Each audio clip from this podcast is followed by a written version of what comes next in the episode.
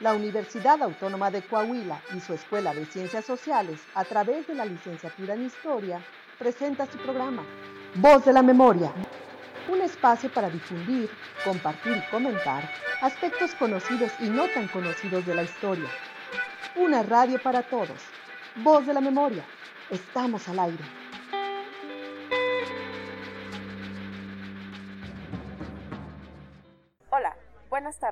Bienvenidos al programa Voz de la Memoria, Historias sin cuentos. Les saludamos Cristina Araiza y Cecilia Ramírez. El día de hoy nos encontramos en la agradable presencia de la directora de la Escuela de Ciencias Sociales, la doctora Cristina Martínez, el doctor Gustavo González, líder del núcleo académico de la maestría, y el doctor Gabino Castillo, coordinador de la maestría del noreste mexicano y Texas. Bienvenidos, doctor. Hola, ¿cómo estás? Hola. Hola, Ceci. Buenas tardes. Hola, Bueno, pues eh, iniciamos. Eh, este programa lo queremos hacer para dar promoción a la maestría que viene eh, para la segunda generación de la maestría, ¿verdad? Entonces, lo primero que quisiéramos saber es cómo se nos ocurre este proyecto de iniciar una maestría en el noreste mexicano en la Escuela de Ciencias Sociales. Sí, mira, creo que este proyecto comienza casi a la par de la licenciatura en historia. Es eh, eh, cuando se pensó en tener una licenciatura en historia, se pensó en que tendría que ser una licenciatura, maestría y doctorado y además configurar un centro de investigación. Al principio se planteó con los posgrados, pero se a los que estaban haciendo los trámites se les dijo que eh, comenzaríamos con una licenciatura y veríamos qué tal eh, van evolucionando las generaciones que van saliendo. Y después eh, comenzamos con el proyecto de la maestría, ¿no? que es cuando ya empezamos a crecer, ya tenemos generaciones que salieron de la, de la carrera de, de historia y pues empezamos a ver con los profesores nuevos que llegaron a la escuela cómo es que se podía materializar esto. ¿Y quién, eh, quiénes son estos profesores que inician con la idea de, eh, bueno, tanto de la escuela como de, la maestría, como Estaba el doctor Carlos Manuel, el doctor Hernán, Maximiliano Venegas, eh, el doctor Carlos Recio, creo que creo que creo que eran todos fueron de los fundadores de la escuela. Ok, muy bien. Y una pregunta para el doctor Gavin. ¿Por qué es importante estudiar el maestro mexicano? ¿Por qué una maestría en el maestro Claro que sí, Cristina. Pues muchas gracias. Empiezo diciendo eso, muchas gracias, que me da mucho gusto que hayan ustedes, bueno, que estén continuando justamente con el proyecto del radio. Creo que es una muy buena oportunidad para difundir lo que hacemos aquí en la escuela eh, saludo, por supuesto, aquí a la doctora Cristina, al doctor Gustavo, que están aquí con nosotros. Y pues mira, yo creo que el tema es muy relevante en este momento justamente porque estamos, eh, como ya lo decía por ahí, que es el inicio del programa, pensando ya un poco en la siguiente generación que iniciaría el posgrado justamente en agosto de 2021. Entonces, eh, con base en eso, pues yo creo que este programa es más relevante, de agradezco que ustedes en este espacio. Pues mira, pensamos en una maestría en historia a en un primer momento. O sea, la idea era justamente, como lo ha dicho ahora la doctora Cristina Martínez, tener un posgrado. Creemos que toda licenciatura eh, carrera, en historia, pues tiene que tener un posgrado, ¿no? A fin de cuentas es una manera no solo de continuar con la formación de los estudiantes que egresan justamente de su licenciatura, sino además es una forma también de continuar pues, profesionalizando justamente a los estudiantes. Entonces, la idea fue hacer una maestría en historia, pero cuando empezamos a revisar, hagan de cuenta que cuando tú vas a crear un posgrado nuevo, eh, generalmente el CONACYT, que es una gran dependencia eh, federal, que justamente evalúa todos los programas, eh, de pronto te pide que tú, cuando hagas un posgrado, pues te des cuenta de qué tantos posgrados hay cercanos que puedan parecer a lo que tú quieres. Y hay que proponer pues, algo nuevo. Entonces, eh, una maestría en historia se perdía un poco en toda esta gama, ¿no? Como que ya había muchos programas en historia. Entonces empezamos como a, valorar justamente la opción de qué podríamos ofrecer nuevo y que además fuera atractivo no únicamente para los estudiantes de Coahuila, sino que además, porque era la intención de nuestro posgrado, que tuviera un alcance macro regional, no solo regional, macro regional. Y lo que se nos vino a la cabeza, que a fin de cuentas era como bastante lógico, era que fuera una maestría en historia del noreste ¿Por qué? Para ir completamente. Porque cuando tú piensas, por ejemplo, en la historia de Coahuila, es imposible separar la historia de este estado, actual estado, con eh, la relación que tiene histórica con Nuevo León, con Tamaulipas y con el propio ahora Estado mexicano, ¿no? de Estados Unidos. Entonces, eh, debido a eso, justamente por estos lazos históricos, pensamos en crear una maestría que abarcara todos estos. Creemos, vaya, que la razón es completamente histórica.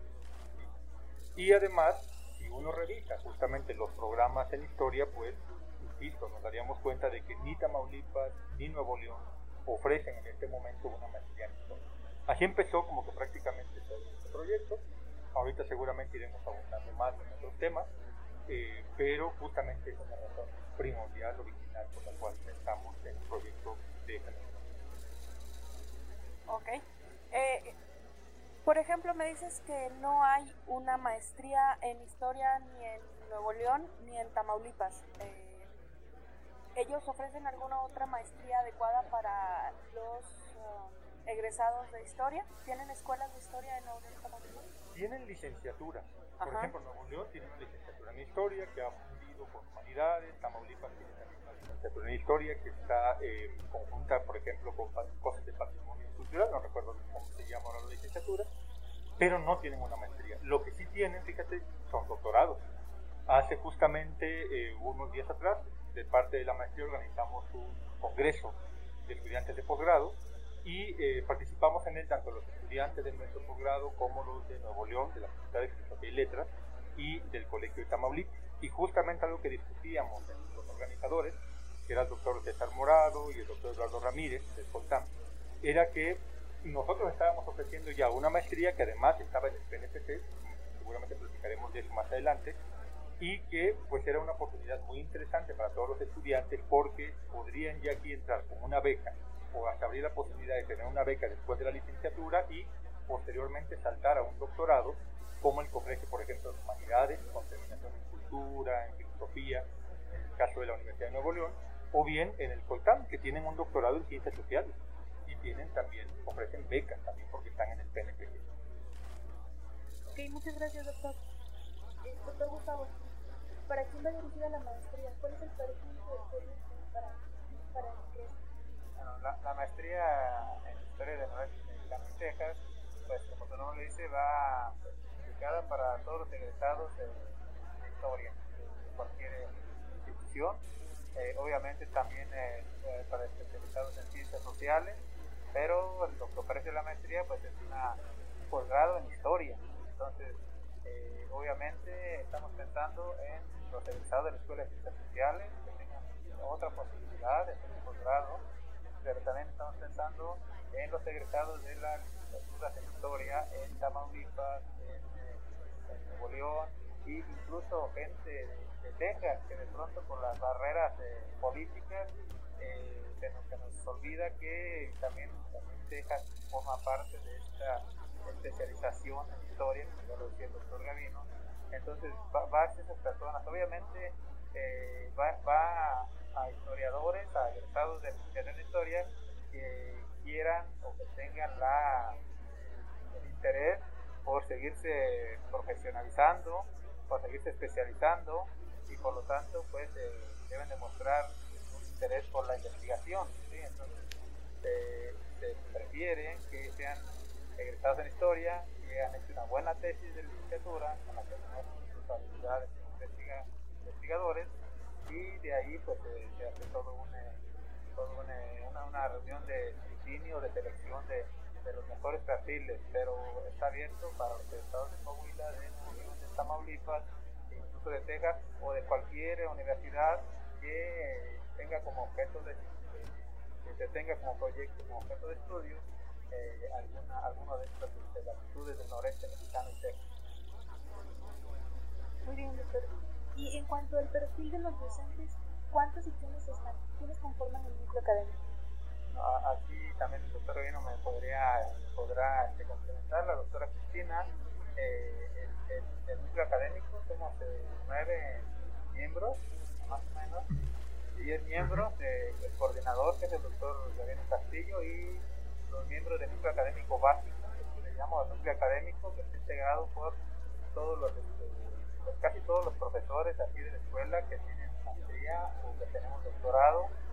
Eh, es, un, es, un, grupo colegiado que toma las decisiones principales, no, no es este, el coordinador nos va dirigiendo, nos va eh, señalando las pautas, sin embargo las pues, se, toman parte del núcleo académico, en este caso está el doctor Davino, el doctor Hernán, el doctor Carlos Manuel, eh, el servidor, la doctora Cristina, la doctora Graciela, el doctor David, Adán eh, y la, la, maestra Lupita, la maestra Macheli y la maestra Gaby Román. ¿No? Entonces, las personas que forman parte de este comité, que nosotros conocemos, que estamos en esta escuela, ¿verdad? Son todos eh, maestrías, doctorados. Eh, en cuanto, me, me, surge una duda en cuanto a las líneas de investigación. ¿Cualquier línea de investigación es aceptada o tienen que tener una línea de investigación dirigida hacia cuestiones del noreste? A la región noreste, ¿no? Desde prácticamente nosotros estamos recibimos los proyectos, se analizan en el núcleo académico básico, pero básicamente no estamos buscando un tema muy local, sino que creo que es parte de las recomendaciones que se les da después de realizar sus proyectos, es hacerlo mucho más grande, ¿no? Como contemplando la región que se va a trabajar.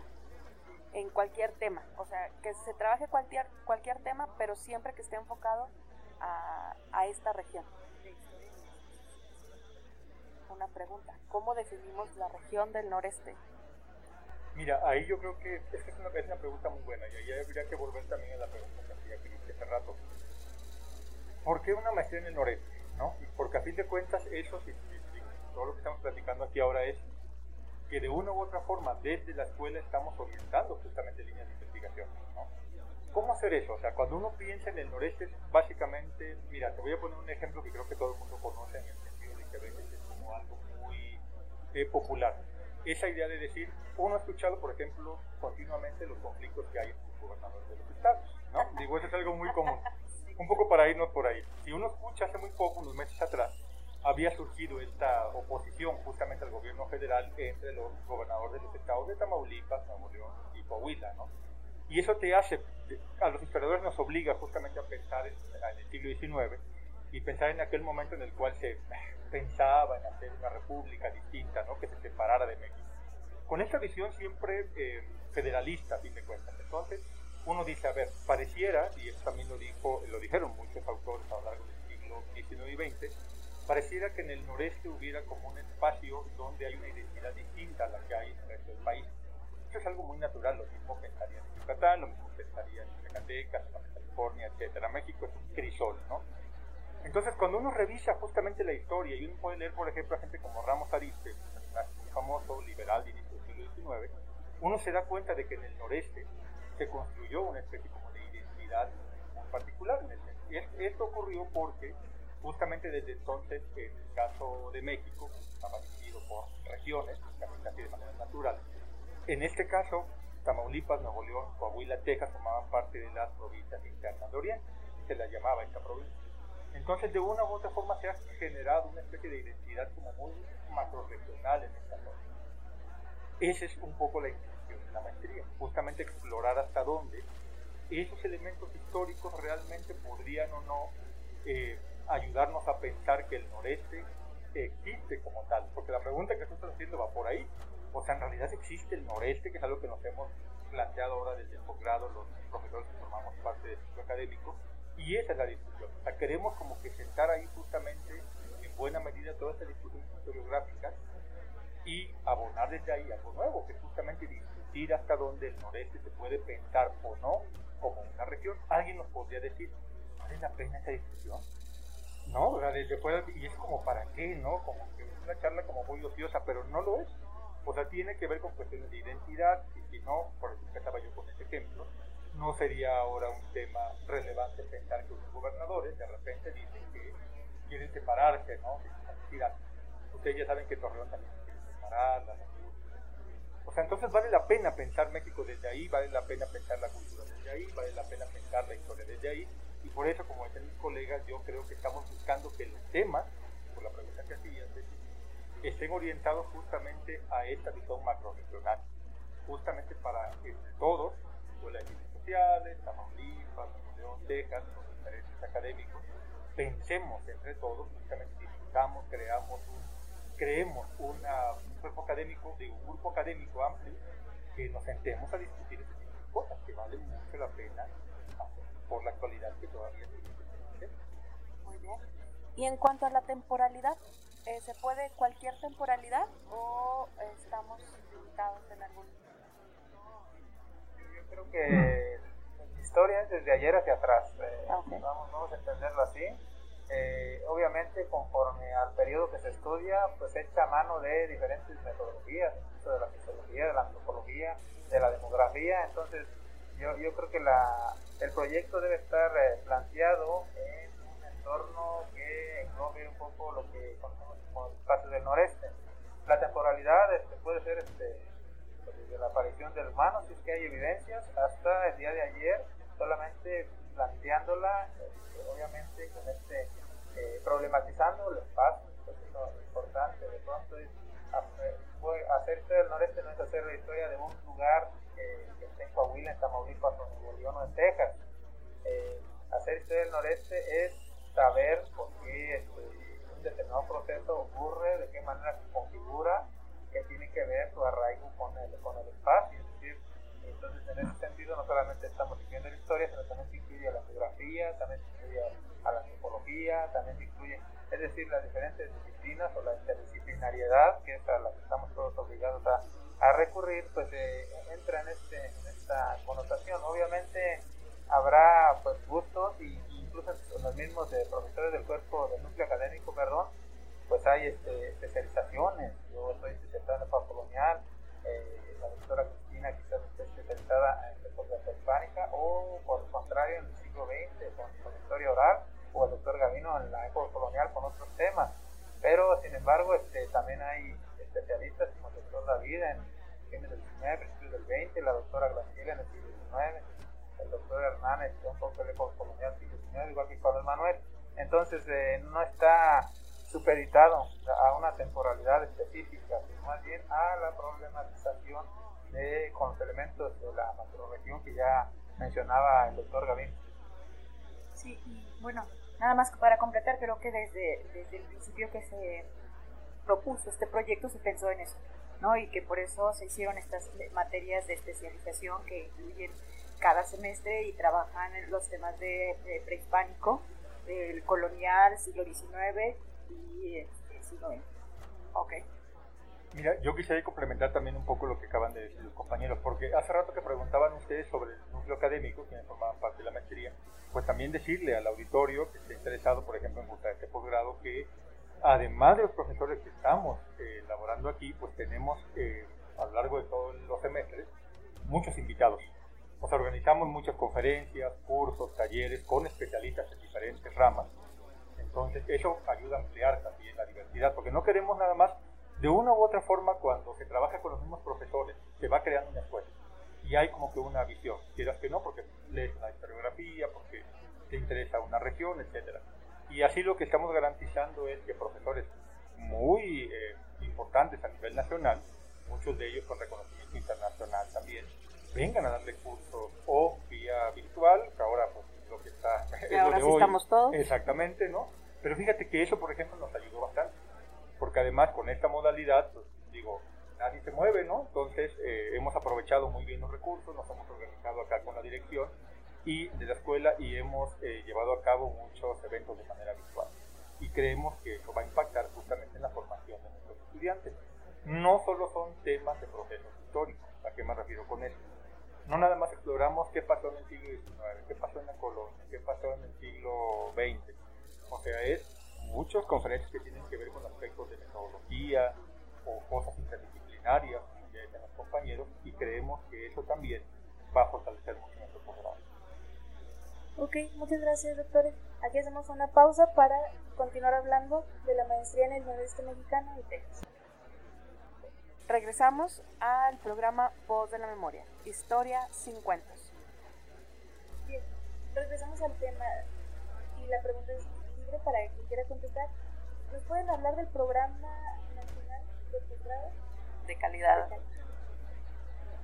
Eh, quizás este, el doctor Gavino y la doctora Cristina complementan. Eh, yo empiezo señalando que eh, el Programa Nacional de Posgrado de Calidad es una instancia, digamos, federal que, que mide eso, la calidad de los posgrados en México. Entonces es un estándar al que se adhieren determinados posgrados que tienen calidad demostrada. Calidad demostrada con evidencias y con evidencias que tienen que ver con la, con la producción académica de los profesores, la organización, bueno, un, sinfín de, cosas que el doctor podría profundizar un poco más, pero que nos da acceso a nosotros o a los que interesan a este estándar, pues a determinados beneficios. Primero el reconocimiento nacional, eh, porque ante eso nosotros aparecemos eh, como un posgrado eh, al cual podemos este, acceder pues, a, una gran cantidad de recursos. Lo que más este, impacta de pronto en los programas de calidad es el acceso a un determinado recurso para los que están estudiando en ese, posgrado. Un, estudiante que entra a un posgrado nacional de calidad tiene acceso a una beca, una beca federal, que es una beca básicamente de manutención, para que se dedique a estudiar a tiempo completo y obviamente pues crea un círculo virtuoso que nos lleve a que el estudiante se dedique a tiempo completo, eso hace que genere mejores resultados y eso pues, va en beneficio tanto del estudiante de su formación como del posgrado. Entonces es muy importante y la escuela afortunadamente logró acceder a mediados de este año. El doctor Gavino más porque es muy de cerca Una pregunta, aquí dices que pueden acceder a una beca. ¿Hay algún requisito que tengan que cumplir los eh, aspirantes para poder uh, acceder a la beca? Obviamente cuando, cuando vas a ingresar a un posgrado nacional de calidad, eh, pues el requisito es tener probada, demostrar probadamente que eh, sabes investigar, que tienes determinado perfil, tiene que ver el promedio de la licenciatura, tiene que ver tu nivel de inglés, creo que también, tiene que ver tu calidad de tesis, otra vez, a veces la reparto mucho, entonces es una parte muy importante eh, y pues, eh, todo eso lo evalúa el núcleo académico.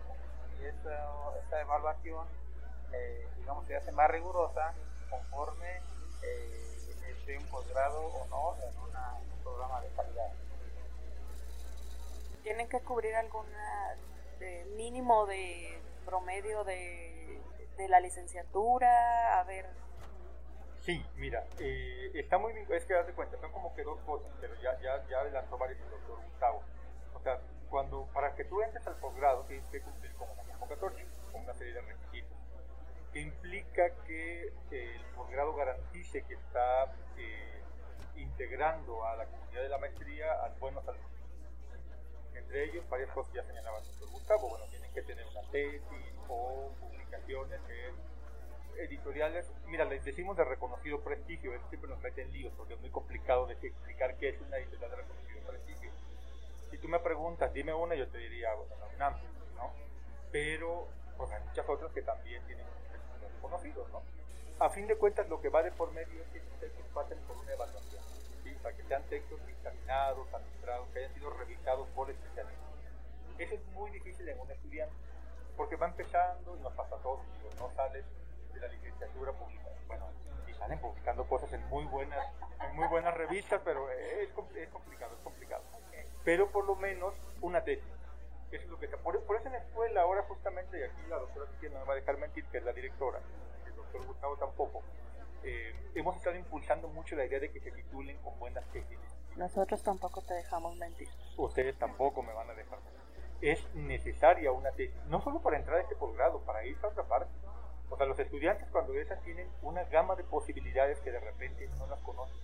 O sea, no sabes que si acabas tu, tu licenciatura bien, con una buena calificación, con una tesis de investigación buena, puedes hacer un posgrado a casi cualquier parte. No nada más de México, cualquier parte del mundo, ¿no? Entonces, de repente uno cuando es estudiante eso no lo ve. Nosotros con esta maestría lo que estamos haciendo es justamente dar esa opción a nivel local. mucha gente no se puede ir fuera. Algunos que están estudiando, algunas compañeras, por ejemplo, estudiantes, pues, no sé, tienen hijos, por decirles algo, ¿no? Y entonces una maestría con PNPC en la Escuela de Ciencias Sociales es una oportunidad magnífica. ¿A qué vamos? A la cuestión de las becas que a los estudiantes les interesa mucho. A mí era lo que más me importaba, siquiera sabía de instituciones, me interesaba que hubiera becas. Es una muy buena beca. Es una muy buena beca. O sea, te está pagando aproximadamente, no es un secreto, a mí siempre me decían en salarios mínimos y me costaba multiplicar, no sabía cómo hacerlo. Son alrededor de 13 ¿Por eso pesos. estudiaste historia? Por eso estudié historia. Entonces, mira, son alrededor de 13 mil pesos eh, mensuales. Que como estudiante, la verdad es.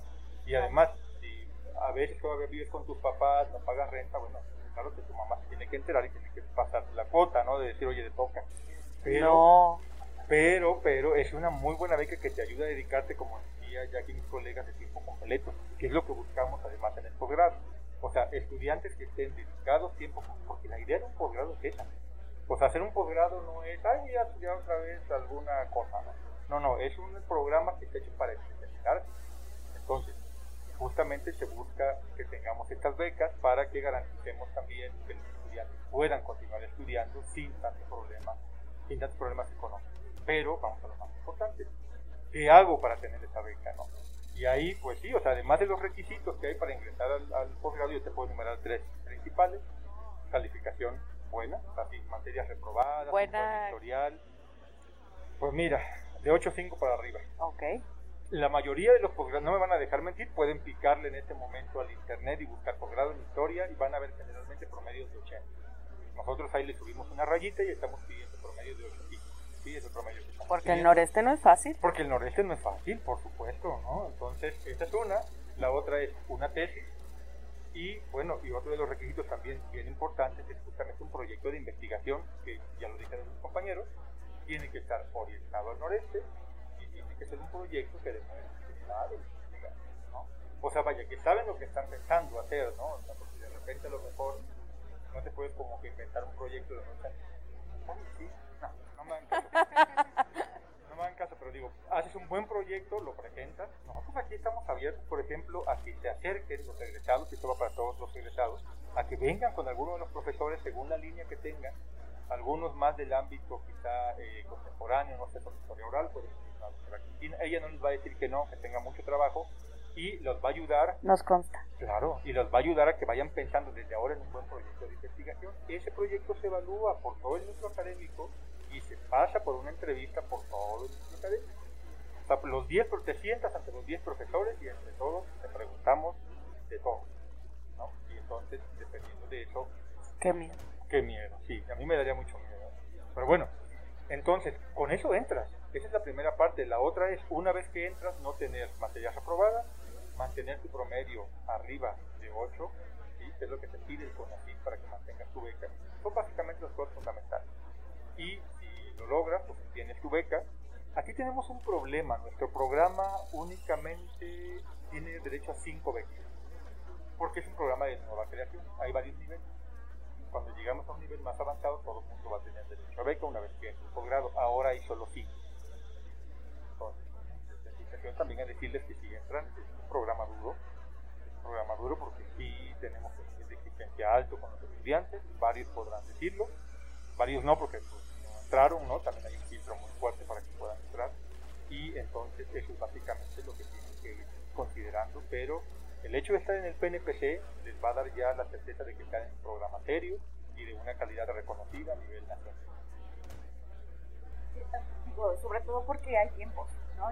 La maestría dura dos años y los alumnos, y por eso es tanto el hincapié que ponemos en que traigan una tesis ya hecha y la felicidad cuando nos enteramos que ya habíamos entrado al PNPC porque se podían dedicar el tiempo completo porque en esos dos años estos alumnos tienen que entregar la tesis terminada. O sea, no es que salgo de la carrera y, y el tiempo extra para terminarla, sino que para que la escuela pueda mantener su su estatus el PNPC también los alumnos tienen que terminar. Ok, entonces es definitivamente es un trabajo de tiempo completo estar en una maestría. El periodo de, de inscripción, ¿cuándo comienza y cuánto cuesta actualmente cursar la maestría en la Maestría?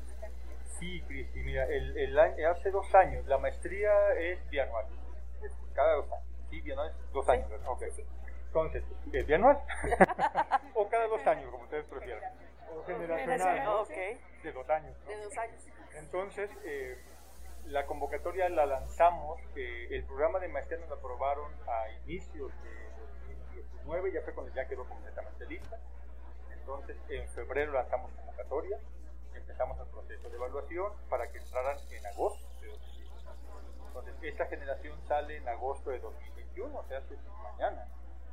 Prácticamente en febrero del año que viene abrimos para que estén muy atentos, ¿no? Los que quieran ingresar al posgrado. A través de páginas. eh... Se, se promociona por varios medios aquí vamos a venir con ustedes a decirles que nos ayuden a promocionar la convocatoria, okay, okay. por supuesto, ¿no? Eh, a través de redes sociales, a través de la propia página oficial. De la, de la escuela y la de la universidad. La vez pasada lo que fue mandar la convocatoria y subirla a todas las, de hecho la mandamos también a otras universidades en la, en toda la República para que le dieran difusión de manera institucional en las otras Así la circulamos con colegas, por supuesto, ¿no? Y como dice la doctora Cristina, la difunden en instituciones y pues hacemos ruedas de prensa también, porque generalmente cada vez que sale la, la propia universidad o eh, la propia escuela puede convocar ruedas de prensa para darle difusión a la, a, a la maestría. Muy bien. Eh, y el costo, el costo, ¿qué pasa si, eh, bueno, si yo accedo a la beca, tengo que eh, hacer algún pago? Si no accedo a la beca, ¿qué pago hago? Etcétera, etcétera perdón que me apodere de lo, del micrófono, es que pues soy el que está más enterado de todo este proceso, por lo menos ahorita, después van a ser la doctora o el doctor, tendrá que rolar el cargo del coordinador y esa sonrisa nerviosa les debe decir que hay, hay cosas. A ellos también medio, les da miedo. También les da miedo. Pues mira, eh, aquí hay dos cosas. Una, por ejemplo, eh, ahora que no hay beca, eh, los alumnos pagan 7.500 pesos el semestre que justamente en realidad si ustedes buscan costos de un posgrado van a ver que es un costo bajo. Cuando empezamos el programa, recuerdo que una de las cosas justamente que discutimos como ciclo académico fue esa, que tuviéramos un costo no muy elevado, que fuera una maestría, mira, voy a decir al acceso de todos, ya que no está al acceso de todos, mentira, porque digo eso. ¿De la mayoría? De la mayoría, a, a lo mejor, ¿no? Ah. Pero mira, la universidad les cobra, no vamos a entrar en temas, pero pues les cobra más o menos lo mismo el semestre. Entonces, ese es un posgrado en el PNPC y les estamos cobrando prácticamente casi lo mismo. Son cuatro semestres, en el último semestre se pagan 6 mil pesos, porque acuérdense se pagan 3 mil pesos de inscripción y 1.500 por, por cada materia. Entonces son 7.500. Tengas o no la beca, se paga este, este, esa cantidad. Eh, la ventaja aquí que incluso en ocasiones pues hemos eh, ayudado a los estudiantes a que les paguen entonces ¿no? O sea, como estamos muy flexibles en este caso, somos conscientes de que la economía en este país, ahorita con la pandemia, pues está complicada. Y entonces, eso es lo que estamos buscando. O sea, entonces, eh, generalmente los estudiantes que entran, pues bueno, algunos de ellos trabajan, a veces sus trabajos no son tan pagados, ¿no? Este, depende en lo que encuentren. Pero sí estamos como pensando justamente en apoyar a los estudiantes que puedan continuar estudiando con, una, con un costo no tan alto yo creo que algo importante que habría que agregar nada más es eh, eh, hay, cinco hay cinco becas dice el doctor Davino sin embargo se, se, abre para una cantidad mayor esas cinco becas se las va se, la va, se las va a pelear en términos específicos no, literales este se la van a este, los, cinco mejores este, perfiles sin embargo los otros que ingresen pues, pueden tener acceso a determinadas prerrogativas que ya se tomen en acuerdo con el núcleo académico. Entonces, siempre hemos tratado de ser como muy conscientes, eh, se les ha dado esta facilidad de hacerles, de hacerles eh, pagos o incluso hacerles de pronto algún descuento o apoyarles incluso cuando los chicos de la maestría salen a alguna, algún evento académico. La, la, el núcleo académico, la maestría se eroga una cantidad para que se sigan preparando y especializando. Esto en el caso de los estudiantes que quedaran dentro del programa pero no pudieron tener un acceso a, a, a una beca en, en, esta generación. En las próximas ya podremos subir de nivel y tengamos eh, eh, digamos ya acceso a que todos los maestrantes tengan acceso a eso. ¿cuántos alumnos pueden ingresar? O sea, aparte entonces de estos cinco, pueden eh, ¿tenemos cupo para cuántos alumnos más? Pues mira, aquí depende de la atención que podamos dar para ellos. La idea, no, haz de cuenta, no, no podríamos recibir 20, porque somos 10 profesores. Vaya que sí podríamos, porque somos 10 profesores, podríamos atender a varios, pero eh, también aquí tenemos la licenciatura. Entonces, todos nosotros llevamos, mira, de, de, momento hay un meme por ahí que luego dice, ¿me ves? Oh, me, así como me ves como muy, muy tranquilo, pero por dentro pero estoy, por dentro estoy, ajá, sí. O sea, tú ves a, a, Cristina tomando su cafecito y sonriendo ahora muy tranquila, ¿no? Pero en realidad tiene muchos artículos que escribir, tiene clases, está calificando, bueno, ya acabó de calificar exámenes, tiene exámenes, tenemos muchas cosas. El doctor Gustavo también hace investigación, somos profesores investigadores, entonces claro, claro. además de los compromisos con la propia escuela, tenemos un chorro de, de, de compromisos también institucionales con otros colegas, de comunicación y demás. ¿Por qué era todo esto? Ya se me olvidó. Pensé tanto Eh, trabajo. eh, queríamos, No, no, ¿cuántos alumnos sí acuerdo. puede recibir la maestría? Sí. ¿Qué, qué Entonces, cupo? Debido a eso, nosotros queremos como dar, dar no, no como dar, queremos dar una atención muy personalizada a los estudiantes. Entonces, por eso estamos pensando, ahora hay cinco, eran seis, ahora hay cinco. Eh, no vamos a entrar en detalle, pero es una maestría dura, No, no hay necesidad. no hay necesidad, pero eh, podría- lo ideal sería, no lo hemos discutido tanto, pero lo ideal sería por, por lo menos que haya uno más, y está genial.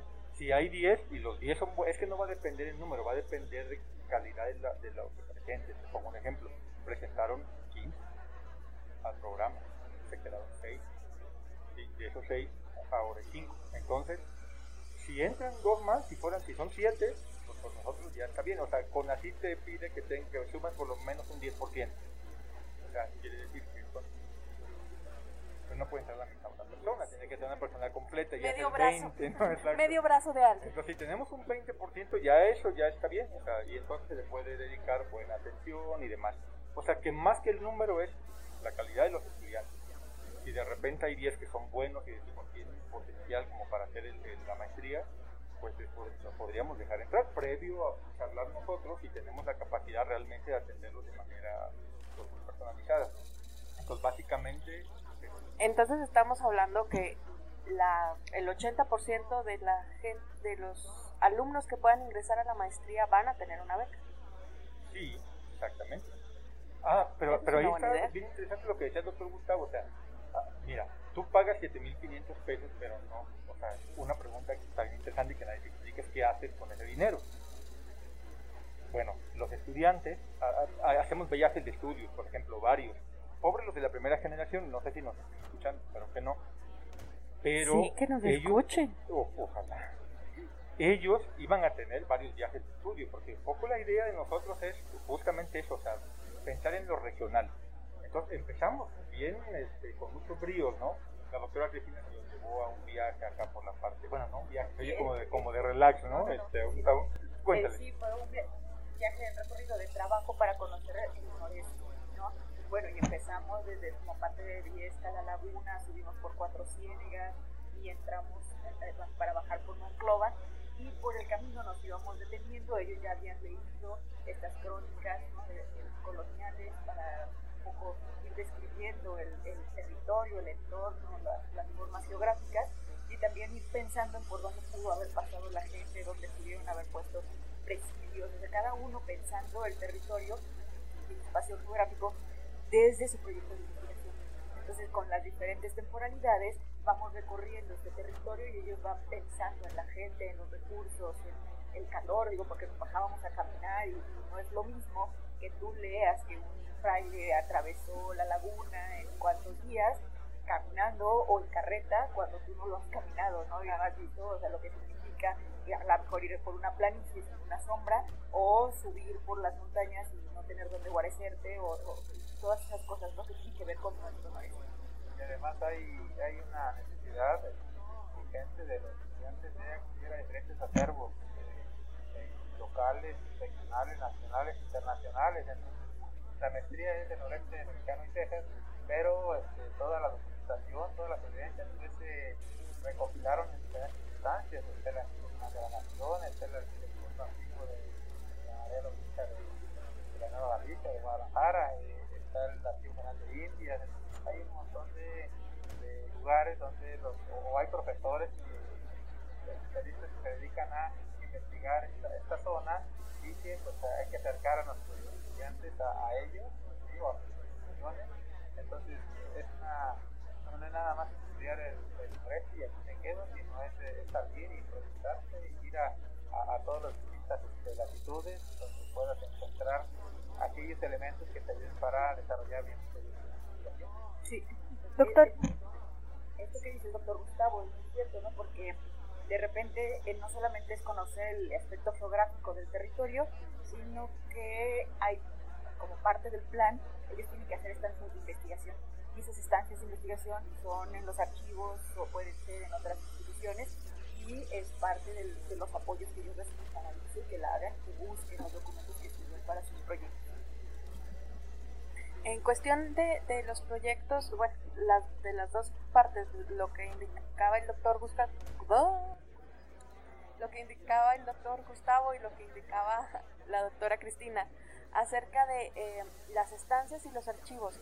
Alguien me comentó eh, que hay universidades en Texas, creo que en Houston y en Austin, que tienen muchos acervos de documentos de este lado, que era lo mismo, pero nos dividió la frontera, entonces ellos se quedan con muchos documentos. ¿Hay algún convenio o algún trato que, que se tengan con estas universidades para poder acceder a ellos? Eh, ¿Cómo, hay, hay acercamientos con varios este, profesores, hay convenios que están, digamos, en, trámite por la cuestión de la burocracia universitaria, tanto la de allá como la de acá.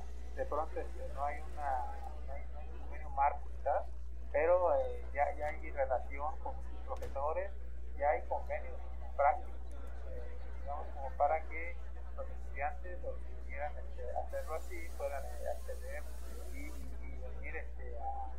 ir, por ejemplo, a, la biblioteca National ¿no? a diferentes puntos de banco cuando en California, pero en diferentes este, acervos, ¿sí? en Tucson hay otro, hay otro punto bastante interesante del noreste. El, el, la, la, gama de posibilidades pues, son, son muchas, ¿sí? de pronto creemos o se tiene una idea, una, un prejuicio de que una maestría en el noreste, una maestría provinciana, a lo mejor ya hay acá este, no, no, no se agota en el noreste. El noreste pensado, pensado en una creación, las regiones son creaciones o, son ejes de análisis nada más, y, pero la, para su construcción pues se necesita salir hasta los continentes, donde hay diferentes aceros, no solamente en España, también en otros países de Europa, a donde puede uno acceder para encontrar información eh, de nuestro, o de lo que conocemos ahora como el noreste mexicano Doctora, doctores, ya para ir cerrando la entrevista, ¿cuáles son los objetivos próximos que tienen como núcleo académico? ¿Hacia dónde va la maestría? Uy, esa pregunta está muy complicada, no debí saberla eso. pues mira, yo creo que lo, lo, primero va a ser, y es que es algo bien interesante, porque ven que hablábamos de lo del programa eh, nacional de calidad. Para estar en ese programa no es nada más como que, a ver, vamos a ver si hay cinco pocos en la escuela, ya es parte del programa. No hay todo un proceso bien duro y eso implica que haya una muy buena calidad tanto del núcleo académico como del estudiante. Así sale un programa que puede entrar al, al, programa de profesor de calidad. ¿Qué viene entonces? Pues viene uno, consolidar el núcleo académico. ¿Cómo consolidarlo? Eh, aumentar el, número de profesores en el, sistema de investigadores, aumentar nuestras publicaciones indexadas, que es algo que nos piden mucho. Y de hecho nos lo observaron, ¿verdad? Que es uno como de los puntos que, ah, porque se evalúa entonces, nosotros también estamos en evaluación, los profesores, no nada más los estudiantes del programa aquí.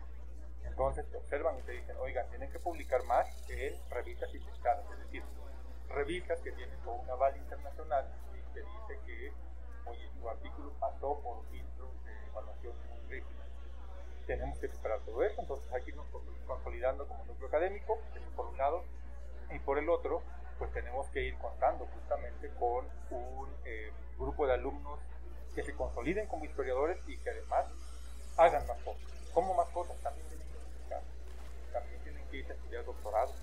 Si nosotros logramos que estudiantes que vayan saliendo de aquí se vayan a doctorados, publiquen, participen en eventos, difundan historia, etcétera, eso también consolida la Entonces, hay que estar trabajando en todos esos frentes. Es un conjunto. Por ejemplo, el doctor Gustavo encarga del programa eh, de docentes, ¿no? de superación académica docente.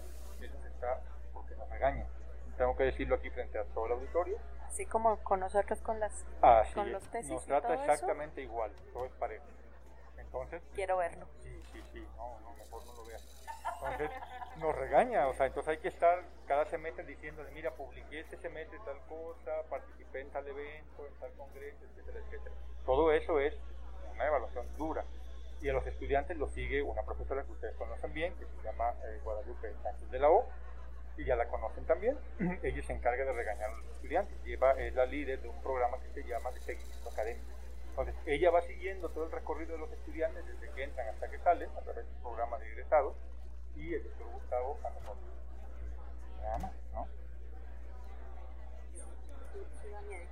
Este, y ahorita que mencionabas el doctorado, a lo mejor ya me estoy yendo así, lejos, lejos, lejos, lejos. Pero, ¿hay alguna propuesta? Vamos a vincularlo con lo que decía Cristina. Eh, es una meta, bueno, las dos también lo mencionaba la doctora cuando empezaba.